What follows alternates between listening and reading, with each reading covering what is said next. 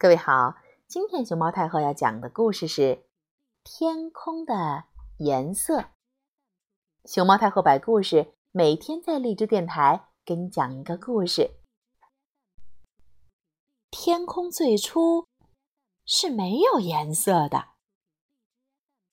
嗯，该让天空呈现什么颜色呢？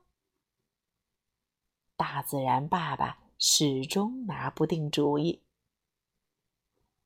这时候，他的几个儿女出来玩了。他们是谁？哦，是夏天、雨滴、夕阳和暴风雨。他们都想让爸爸把天空装饰成自己的颜色，纷纷央求着他。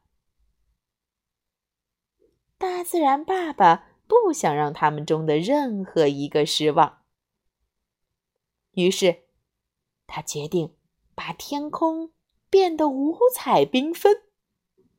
嘿嘿，当然了，这些颜色呀要轮流出现。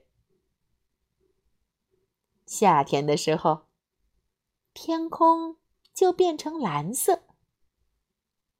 下雨的时候，天空变成灰色；